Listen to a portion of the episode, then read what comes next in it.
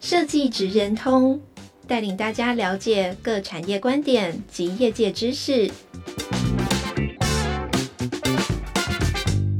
以设计的角度切入，让大家理解各产业中设计职人的成功关键或必备技能，快速掌握产业与设计脉动。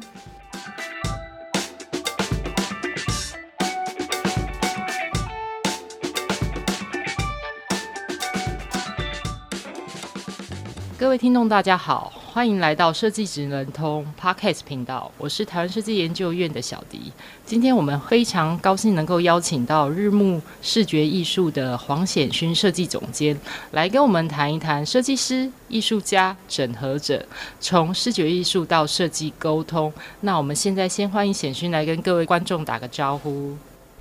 嘿，大家好，我是显勋。呃，显勋你好哦。呃，现在先请你先呃跟听众自我介绍一下你自己，还有你的公司日暮视觉设计。呃，我是贤勋嘛，那前面呃小迪有大概介绍过，那我在团队里面其实是担任呃视觉统筹的角色。那呃日暮这个团队它呃非常特别，就是因为呃我们不是一个所谓的平面视觉的工作室，对，就是我们做的东西其实是透过视觉的呃创意概念。然后呃，去透过不同的呃媒材或者是技术，把视觉的体感就是去串联起来。所以，我们可能透过所谓的像一般的品牌视觉，然后一直延伸到动态的影像叙事，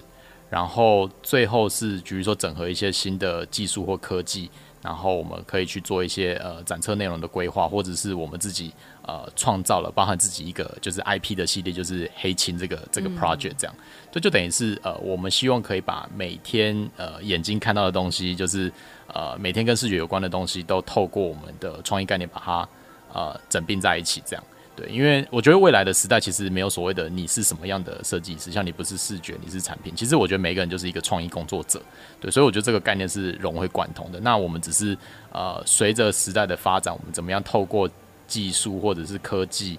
把呃视觉的东西用更符合时代的方式去跟大家做对接。对，因为早期可能是所谓的海报的宣传嘛。可是现在大家看讯息，当然不可能只是透过路上的海报，一定是透过影像或动态，或者是更多的体感经验这样。对，所以这个是呃公司团队里面比较呃专注的事情。对，那自己的话呢，我自己的背景比较特别，就是我自己是呃台科大的设计研究所。那当然我研究所呃研究的就是视觉领域的部分，我是在做特殊印刷加工技术的研究。对，那这个是比较所谓的。呃，影像视觉的专业知识。那我在大学时期，其实我是呃台北教育大学的呃产品设计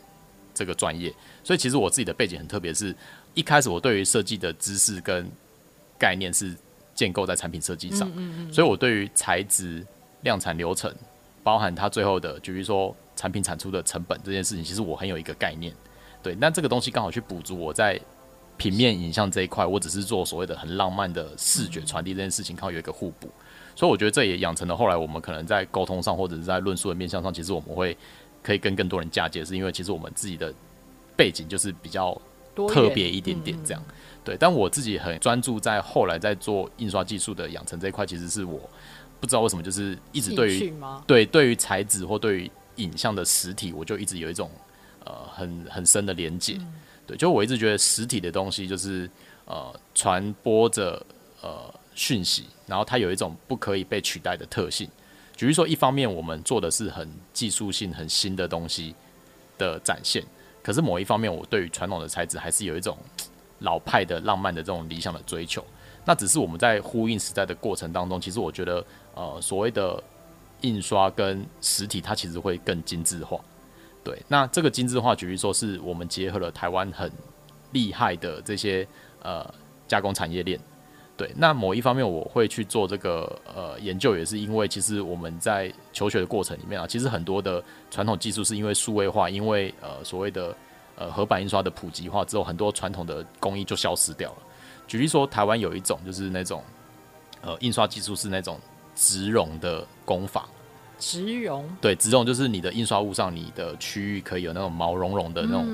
触感的这种效果。那后来因为这个技术。很少人用，然后可能价格也比较贵。现在等于是台湾一间植绒的厂商都没有，它就消失在台湾的产业链了。这样，所以那时候我对于这件事情的冲击就很大，我就跟呃我的我的教授讲说，哎、欸，我想要回去重新去认识这些各种加工技术，然后去把这些技术运用我的作品去呃传递介绍给大家。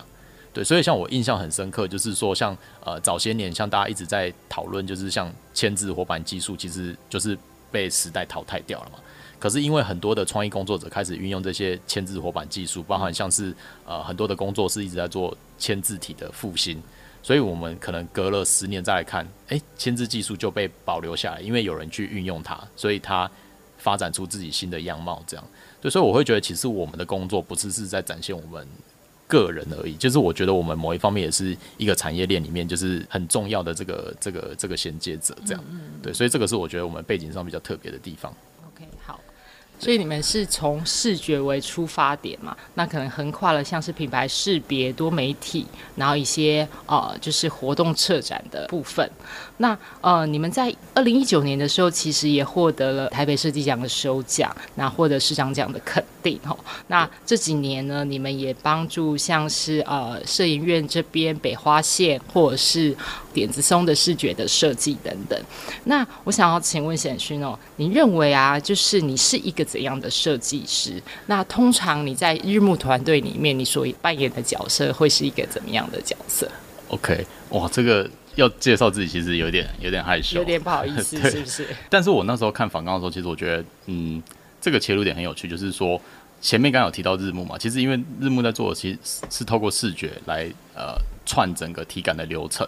所以其实我们会。做到比较多呃整合性的专案，其实就是像刚才小迪帮我们介绍的，嗯、像呃我记得二零一九年在做呃台北设计奖的这个市长奖是跟富邦艺术基金会合作的台北粉乐町，那我们其实就是透过视觉的感知，然后结合扩增实境，让整个城市其实都变成是一个无墙美术馆，就是打破了传统实体空间跟大家体验的一个方式来进行。那这个就是呃，我觉得在一九年的话，其实那时候其实五 G 这个是一个刚好科技的转移点，然后我们把这个技术带进来，让大家可以更轻松的去呃跟作品啊，跟这个城市有更多的艺术互动，所以我觉得这是一个很大的亮点。然后再来是我们跟呃北花线呃跟摄影院这边的合作，其实也是印象非常深刻，就是说我们的角色其实已经不再只是一个呃画出一个 logo，或者是做出一个呃品牌该不可的一个团队。而是从整个前端的呃，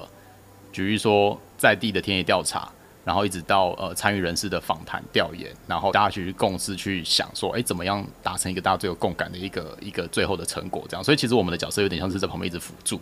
然后一直让这件事情可以往好的方向聚焦跟收敛这样。所以回到整个团队来讲，其实我觉得我的角色也是这样，就是。我自己的身份在这可能五年之内的转变，其实我自己觉得是我已经不再只是一个呃纯粹的视觉设计师，对，而且比较像是说一个团队的一个像是一个领航员吧，就是说我会去捏这个可能专案的一个性质或方向，就是我一开始我们会呃先跟陈普就是呃日暮的独立人，我们会先讨论好整个专案的想法跟概念核心，那再来就是我们会去跟同事开始去激荡，然后去负责把它大家捏在一起这样。然后去串我们觉得诶很适合加入这个专案的资源，然后最后再一起把这个作品做一个呈现，这样。所以我觉得像是一个辅导员的角色，比较像是一个辅导员或是领航员的角色。对对对。那刚刚显勋有提到说，其实你们现在参与的专案其实也越来越多元了。那像是在策展或是一些呃艺术设计的一些形态上，甚至于像刚刚提到了北花线的专案里面，那其实，在整个设计的过程里面呢、啊，呃，有哪一个环节？那当然是痛苦的很多，这个我们都知道。但是有哪一个环？节是让你最感到呃满足的地方，嗯、是对，就是在呃可能每一个专案或是展览里面的哪一个 moment，你会觉得哇，做这件事情真棒。嗯嗯嗯，我觉得它可以从不同阶段来看哦，因为呃作为一个设计师，我觉得很棒的当然是呃东西印出来或制作出来的那个成果的状态，你会自我满足，会很开心。可是我觉得。像我刚才讲，其实设计服务或者是呃呃社会设计，它参与的东西是更多人这件事情。嗯，所以你会希望我们的角色已经是跳到后面，而是说这件事情最后的目标有没有达成，大家有共感的一个结果。对，那或者是说所有的参与人最后是呃，可能大家都在一种前面很困难的挑战过程，那个混沌的状态，可是最后大家看到这个结果产出是，呃，觉得是哎、欸、我们一起达成的这件事情，所以我觉得后来那个心境的转变其实不太一样，这样。嗯嗯。对。那有哪一个专案是让你印象比较深刻的？哎、欸，我我我觉得很深刻的专案其实都是跟摄影院有关。对。是哪一个专案？因为我觉得台湾设计研究院它它的整合性跟呃要跨的呃水平垂直的整合其实更复杂。嗯对，那我觉得以呃我们之前一起合作的北花线回游号这个这个专案真的是印象很深刻哦。像它设计，首先它是第一次跨部会的合作，所以它是经济部呃我们的工业局对，然后跟交通部这边来合作，所以光一个跨部会的对谈，其实它本身就一定有难度了。这样，所以这个部分我觉得摄影院的角色协助沟通跟串这个部分，我觉得呃。我觉得非常好，就是帮助我们后面在运作，其实会更流畅。可是其实我们自己也是在学习怎么样去让两边都可以做一个讯息的传递，这样。然后再，我觉得他印象最深刻的地方就是，我们除了做设计以外，我们还要需要跟产业的人去做一个沟通。对，那因为大家其实知道，这种传统产业去翻转或更新，其实它真的需要落地。对。对，像我记得我们就跑了很多趟台南的台南的车厂，对，然后。呃，要用那些呃老板跟师傅他们听得懂的语言或者是方式，就很像我们会去呃看印的时候，其实我们会买那个什么保利达 B 啊，对咖啡去给师傅，就是你要让他知道你你用他的方式，对，对，我们是一起的，对对对，而且这个部分我我觉得很特别，是因为真的像我们做很多指标系统的更新嘛，那他其实我们看的是中英文，可是其实很多真的帮车体厂在试做的师傅其实是外籍的师傅，所以他们其实。看不懂这些中文，对对，所以我们其实那时候在沟通上，其实呃真的花了非常多的时间。尤其他们对于设计的整合这件事情，他们还没办法想象说，哎、欸，这个东西会变成什么样子。所以你要把未来那个状态很清楚的跟他们沟通，然后告诉他们这么做的原因。我觉得那是一个。最大的挑战，嗯嗯，可是我我印象很深刻，就是最后我们在交通部做那个成果发表的时候啊，我就看到那些台下就是当初可能极力反对，对，极力反对那些车厂的这些呃师傅或什么，或者这些老板或理事长，他们都最后都非常开心一起参与这件事情，所以那个专案就真的是让我印象。非常非常非常的深刻，这样。对啊，因为我觉得其实这个这个北花线回游号的案子也算是蛮成功的案例，因为呃，除了说我们当初所打造的那十一台公车之外，其实我们现在在坊间也陆陆续续看到民间的呃，可能是车体的业者或是客运的业者，他们愿意用他们自己的资源，然后可能把我们当初所呃建立的模组化的呃视觉。或者是一些资讯设计放在他们现在可能是跑别的呃路线的，没错，那个车身上的时候，你就觉得哇，这件事情很满足。对对对对，对，而且因为巴士的优化这件事情，大家是会很有共感的。对，所以就觉得哎、欸，其实看到路上，包括台北市的公车，其实都已经有开始有一些呃更好的一些整合视觉。嗯嗯，其实我就觉得哎、欸，其实参与其中真的呃非常的开心。嗯，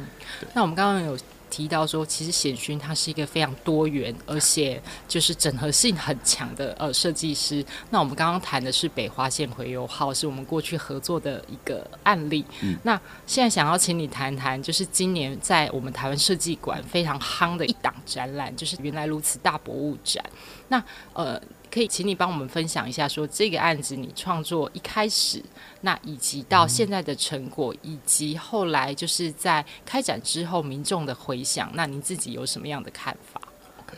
原来如此大博物展，其实它有有一个前世今生啊，就是它的前世是因为我们在呃一九年的时候跟国立历史博物馆合作了一个众神潮的展览。然后那时候是在呃华山有一个呃期间限定的一个呃展演，这样，对。那我们是透过那个展演才认识说，哦，原来博物馆有所谓的呃图像授权跟呃数位典藏的这个概念，其实是很近哦，就是在两三年前的。嗯嗯。那在做之前，其实我们完全不知道这件事情，所以呃那时候就让我有一个觉得哇，好像发现一个宝藏的那种感觉，因为其实我们知道。呃，这几年大家都有自体授权的观念。对，我买影像，我我买素材，其实都是要付费。可是为什么我们没有想说，诶，原来博物馆这么丰富的典藏空间，其实它就是一个可以谈授权、可以去活化的一件事情。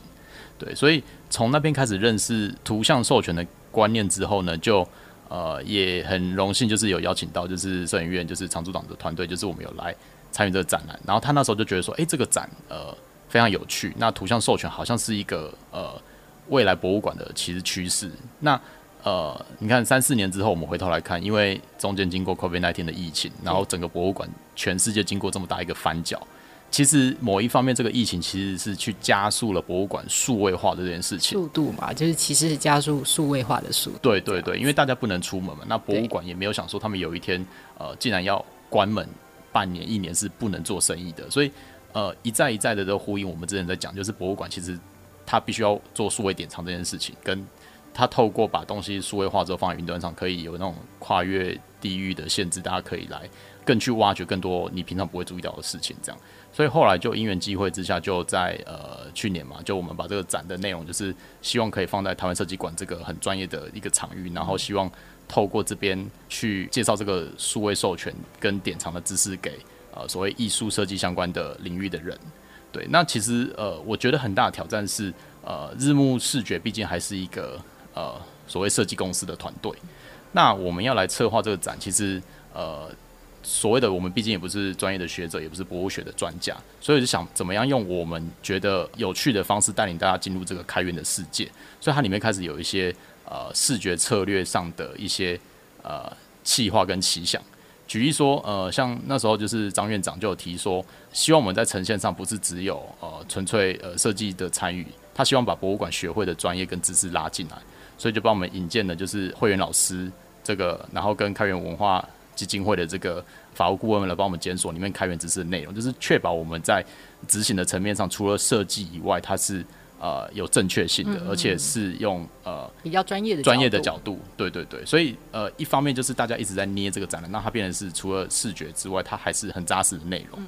对，然后呃我们的角度的参与就是除了整个空间，我希望可以在一个，就是说原本是一个呃空的方形盒子里面，可以怎么样让大家透过视觉去。进到一个好像开源的一个呃万花世界，所以当然我们在比如说空间的呃视觉版型啊，然后呃展间的策划，其实我们都买了很多的巧思。那我觉得其实最多人觉得印象很深刻就是呃我们中间有一个，就是说像是呃博物馆展柜的电视墙，然后跟呃中间有一个展区，其实我们特别邀请就是台湾在运用这些呃开源图像或者是传统文化图像来创作的一些实体的作品。然后把他们一起展现在这个空间，然后来呼应大家呃往自己文化去挖根这件事情。因为这个脉络其实跟呃日暮这几年在着重的方向其实蛮接近的，就是希望说我们可以透过我们的设计或者我们的呃作品去把故事去再继续说下去。对，那最后一个部分是呃开展之后，我觉得那个回响其实是远远超出我们的想象的，因为呃像摄影院这边有跟呃。国高中的这个美术老师或者是老师的教师研习，就是做一个合作，嗯、所以我们每个礼拜其实都会有呃老师们来做参访，那我们会做导览。那我觉得老师给我的回馈其实是呃远超出我们一开始的想象的，就是透过他们，等于也像是我们接触到这个开源议题一样，就是我们一起去学习，然后每一个人对于博物馆的领域其实都有自己的发现跟喜好，那他们可以从他们的角度去把这些东西再去传播给学生们，这样，所以我觉得他开始有一些。呃，真正有影响力，然后可以去发生各种可能的机会，这样。嗯，对对对。哇，这样听起来真是日暮。对，日暮设计你们做的事情真的是非常非常的多元。我觉得说听众应该也是蛮好奇的啦，就是说像你们做了那么多事情，然后呢，哦、呃，你们现在呃，就是日暮设计里面你们的员工大概基本的量有多少人？那呃，你觉得啊，就是你身为一个主管，你觉得说作为一名优秀的设计师，或者是说能够在日暮这样的跨领域的一个整合的设计单位、呃设计公司工作的话，你觉得这些人必须要具有哪一些的人格特质，会是诶你觉得比较好的？嗯嗯嗯，呃，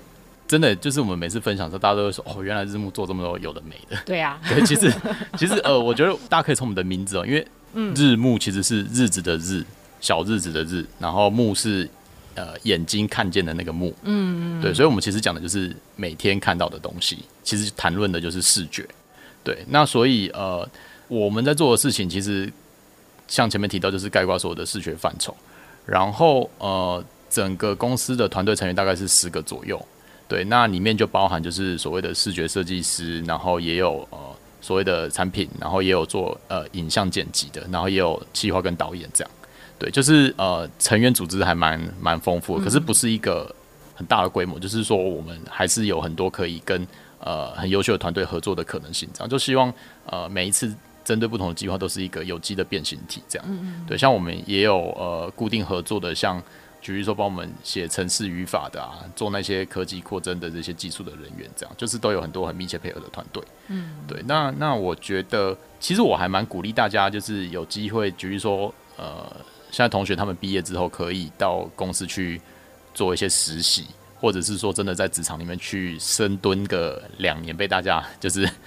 压榨一下，去磨一下。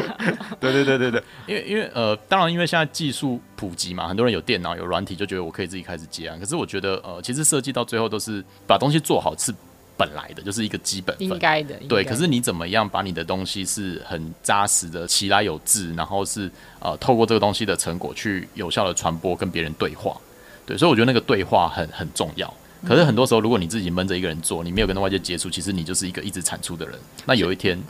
你就是会，我我觉得那个东西其实灵感就是需要跟人的交流。对，所以我还蛮喜欢一个在有人，然后可以互相讨论的场域的这种感觉。所以我鼓励大家，就是我觉得设计师就是要可以跟大家互动吧，互动或对话，我觉得那个东西蛮重要。然后在公司里面去增加自己的，比如说人际关系啊，或者是跟厂商的一些合作的东西，这个未来都是你你自己的一个很好的养分。所以说，身为一个设计师，除了就是设计能力很强之外，可能 EQ 或者是说呃沟通能力，对外界或者是对呃同事间的沟通能力也要有一定的水准。对对对对。那刚刚沈君有提到灵感这件事，那我们刚刚讲的其实都是工作的事情。那现在想要请你跟我们分享一下说，说其实除了工作之余，你平常的兴趣是什么？对，就是私底下的你会是一个怎么样的样态？那, okay. 那以及说，呃，这些兴趣会影响到说，或者是给你在工作上给予一些灵感吗？嗯，这个这个问题我也，嗯、呃，怎么讲？就是之前大家也会常常会问。嗯、对，就他们大家会很，很好奇，对，很好奇说设计师呃不工作的时候在干嘛，在做什么？对，其实我觉得好像大家都一样，就是我会完全关机，你知道？嗯，就是六日之后就把手机不接电话的那种吗？可是，对，就是说，我觉得因为我们平常其实做了很多的交流啊，脑内激荡那种东西，嗯、就是呃，我会让自己在六日的时候尽量回到一个零的一个状态，就是你可能会把自己静下来，然后好好沉淀一下，消化一下这礼拜的事情，或者说呃。让自己去转移注意力到其他地方，因为我觉得，呃，设计工作其实是一个很大量要产出的一个状态，对。然后你就是那个东西，真的是会让呃人的精神跟呃状态很紧绷啦，对。所以我很喜欢呃六日的时候就往大自然里面去移动。所以像我自己很喜欢呃去健走，或者是参加一些登山社的活动，就是把自己丢到一个完全没有讯号的环境，嗯嗯嗯嗯，然后逼迫自己就是。一定要在那个状态，只有自己跟大自然。我很喜欢那种就是与世隔绝的感觉，这样。这是一个非常合理的理由，让大家找不到你，让你的业主能够找不到你，因为手机根本没有对，因为是真的没有讯号。嗯，对。那那我觉得，呃，一方面是因为我觉得在自然里面，呃，对我来讲就好像在开拓、发现新的材料库。因为我们自己平常其实我做了非常多呃印刷专业的技术的整合这件事情，对，对，然后常常会有很多新的材质啊、新的呃加工技术的一些想要去创造一些更多新的可能性啊，所以呃这一方面我觉得大自然其实给我们很多的 idea，嗯，举例说自然的材质、色彩、呃气味，然后触感，其实我觉得这些东西都会转换成我自己的感官的一些资料库。然后，举例说，我们在作品的呈现上，我就可以呃试着把这些大自然的讯号或符码，就是去做一个移转，这样。对，然后呃，在自然里面，其实我觉得呃，我也学习到很多。举例说，我觉得他教我最多就是慢这件事情，就是我们慢下来，是不是？对，因为我们一到五其实是在一个很快、很高压、高压的状态。可是我觉得大自然就是教你，就是急不得。就是举例说，你今天一个路径出发，你从 A 就是一定要走到 B。你中间放弃，你是不可能到 B 的，所以你一定得把那个路走完。嗯、那再来就是说，像植物的成长也是，它没有办法一天就马上长出一朵花，它就是要三十天才会到那个状态。对，所以就会反思我自己，就是说，诶、欸，其实很多事情我们在现在这个社会，其实有点呃太多资讯爆炸，凡事都讲求速成的状态。其实我觉得那个慢会让我自己在创作或产出上，其实会达到一个更好的平衡，这样。对对对。其实我觉得很多听众可能对于设计师的私生活，都会有一定的想象，嗯嗯、像是呃，因为我们必须要在工作上要求的自己很精准、很严谨。那在生活上，或是说怎怎么说，你的生活空间，嗯、或是呃吃东西，你会不会觉得说自己会有一个？怎么样的龟毛的细节？像有些人哈，可能我们平常在呃一些社群粉丝是看到一些设计师，感觉他身为一个设计师，他家可能就是黑灰白，然后就是所有的照片就是很很精致。那我不晓得说显勋你在私底下呃你的呃生活就脱离工作之后，你对于你生活上会不会有一些身为设计师的一些莫名的坚持？对，OK，对，我自己是蛮大咧咧的，就是说在工作上的状态跟生活的我其实是完全切开。的。对对对，我我不知道为什么，可是我鼓励大家可以这样训练自己，就是举例说，我回家就不要去想工作的事情，你让自己完全抽离那个状态，因为反正如果真的有问题，问题就是在那边嘛。你你当下把这个焦虑带回去带回家也没有用。对，然后因为我们自己是创意工作者嘛，对。所以，呃，工作以外的我其实是蛮随性的，刚有提到。可是我觉得这个随性里面，其实我们有一个秩序在，或者是说，呃，会有一个状态是希望让自己更舒服。对，所以我不会说，哦，很像一定要花很多钱去打造一个、呃重金的一个很漂亮的家庭。可是我会觉得，尽量让自己在那个里面状态很舒适。然后可能呃适时的，比如说生活，我觉得那个仪式感很重要。仪式感，那你是怎么样去营造你的生活的仪式感？举例说，我我不知道这是不是跟我们的感官性这件事情很有连结。像我自己就是，比如说我回家状态，我就很喜欢呃放音乐。然后像呃我自己在家里，就是我很喜欢弄那些三 C 啊灯具，对对对对，就是我会呃去买了很多那种 LED 的那种呃那种情境灯啊，然后它可能会随着你的电视去变换环境的色彩。就我会让自己到一个状态是我自己很舒服的，可是这些东西其实你并不用花很多钱去准备，可是不会是一个好像呃就是呃我大学毕业在外面住一个宿舍那种感觉，就是我还会让自己是觉得很舒服的一个状态。可是有一些生活上的小细节，对，然后再来是我自己的话，其实是对于餐具这些器皿其实是比较要求，比较讲求。对对对对，一来是之前也有分享过，就是因为呃透过工作或者是一些旅行的经验，常常可以到各地拜访很多工艺师或创作者。那呃，透过他们的作品，其实我觉得我某一方面是带回了某一次旅行的记忆。那再来是呃，用实际的行动去支持这些呃创作者，对，因为他们可能真的是花了非常多的时间跟心力在做这个艺术的创作投入。那我觉得我们的购买的行为其实是最好的支持。嗯嗯，对，尤其这些其实不只是日本的工艺手，其实台湾很多的现在这些器皿的创作者都非常非常的厉害。举例说，呃。器皿里面，它就是要在地的土嘛，这件事情。再来，他们可能会加入一些呃当地的一些色彩或者是材质上的一些技艺，然后融合进到它的这个器皿。所以我会觉得我买回来的东西其实是有一个公益性，可是它其实也有呃很新的技术的东西的融合，所以我就很喜欢这些东西。这样，对，所以我在器皿上，其实我觉得吃是我生活中蛮重要的一个环节。对，就这些小小地方的仪式性、小细节，对，对对，就是坚持观，就是很很符合设计师的个性，对，就是会把魔鬼藏在细节里，对，坚持一些小地方的原则。其实是啊，因为举例说我，我我可能下班回家买一个呃五十块的八色本，可是我回家就会把它装在一个一千五百块的一个器皿的可能漆器的碗里面，你就不容许就是你的晚餐是出现在盒子，就是呃那个不是便当盒里面，不是就是你你那个吃的过程会觉得。哇！我虽然是一碗鸡肉饭，可是我装在一个具有一个仪式感的工艺的器皿里面，你就会觉得哇，吃饭这件事情忽然变得很隆重，这样，嗯、那美味也提升。对对对对对对对对对对对对。好，那我想要请教，就是显勋这边，你有没有就是呃最欣赏，嗯，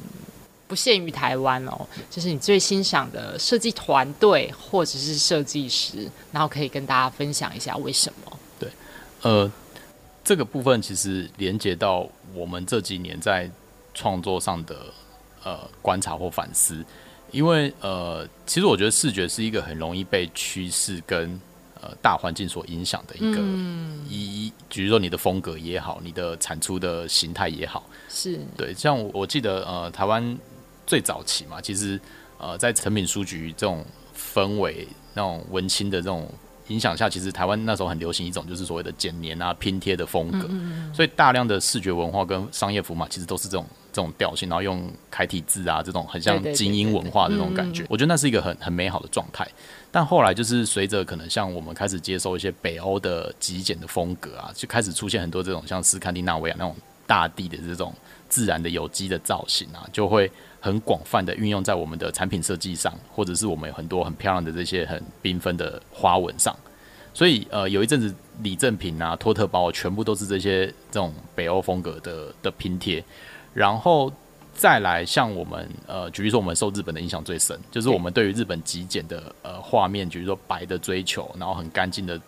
layout 这种东西就会影响着台湾，就有一阵子全部台湾都是这种极简的日式风格，就无印良品风格，对对对对对。就是呃，这件事情就后来就是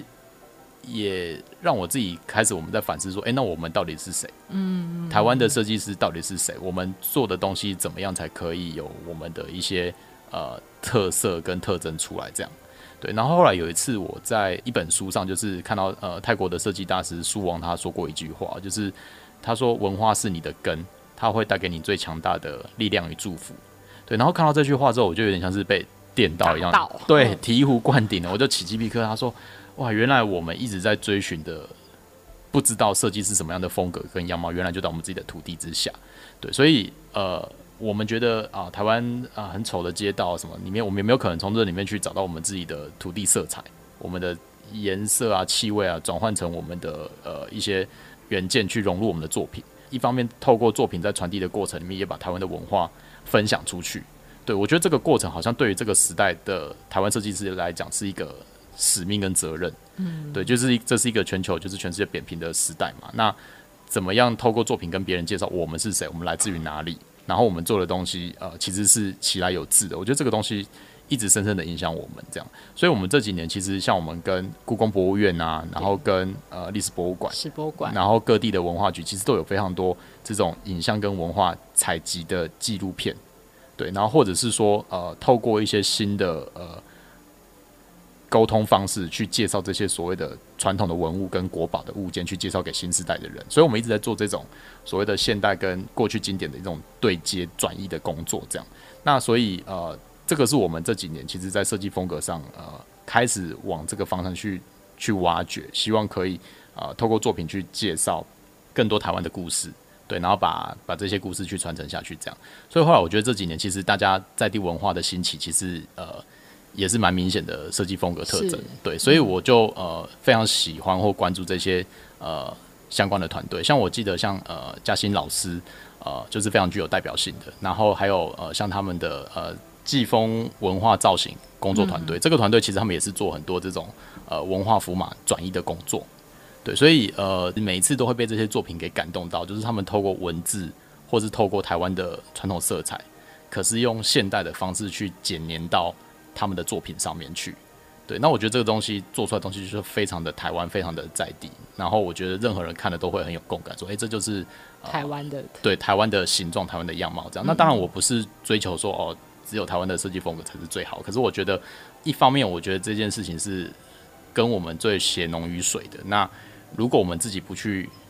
讲我们的故事，去展演我们的故事文化的话，它可能就会断根在我们这个时代。这样对，所以呃，这也是我们这几年一直在努力在做的事情。嗯，好，那想要请教哦，沈勋一个问题，就是说，呃，你是否可以给呃要踏入设计圈的一些新鲜人，maybe 是？呃，大学毕业的学生，或者是是研究所毕业的学生，可以给他们一些，让他们进入这个领域的时候比较不会那么担心跟紧张，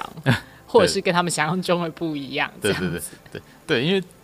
这个也真的，呃，很多学生都会来问我们说啊，在学生的状态，我怎么样把自己准备好？这样，其实我觉得有几个步骤啦，一个是呃，我觉得在学校的时期就是一个很好的磨练机会。举例说，你要在呃学校时期，就是去先建立一些自己的实体作品的经验。很多人会说哦，我没有预算啊，然后没有客户去做这些作品。可是你可以自己在学校的时候，就是做一些，比如说社团的一些活动的制作物啊，或者是帮系学会啊，帮系办去做一些，比如说活动或什么，这些其实就是累积你的经验。那我觉得这些经验，呃，某一方面来讲，也可以变成是你你实际可以拿得出来很好的一些实体作品。对，然后再来是你可能透过这些经验，开始对于这些加工或者是一些制作过程，开始会有一些经验，有一些概念，这都不是你学校做作业可以得到的东西。再来是这个帮别人做案子的过程，其实就像我们现在在做设计服务，它会有很多的沟通。比如说，你得跟你的客户沟通，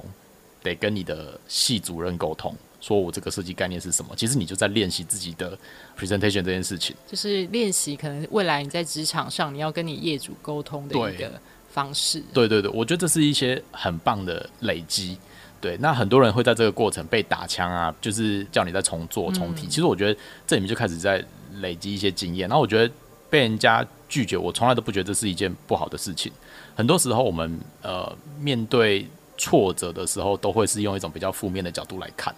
可是其实呃，就像我们自己呃主理人就是陈普他做的黑青的这个艺术计划这个 IP，他其实这个黑青的角色就是想要传递，其实我们不是说去告诉大家要避开那个危险，而是我们是觉得就是因为我们有这些危险，有这些挫折，所以我们才会 OK 嘛，才会黑青，然后在下一次会成长成一个更好的自己。对，所以我觉得你遇到挫折之后，你去面对它，然后去感受这个挫折带给你的经验，那下次你就会变成一个更好的状态，再重新出发。这样，所以我觉得这一些过程都是大家可以在就学之前是就先累积起来的经验。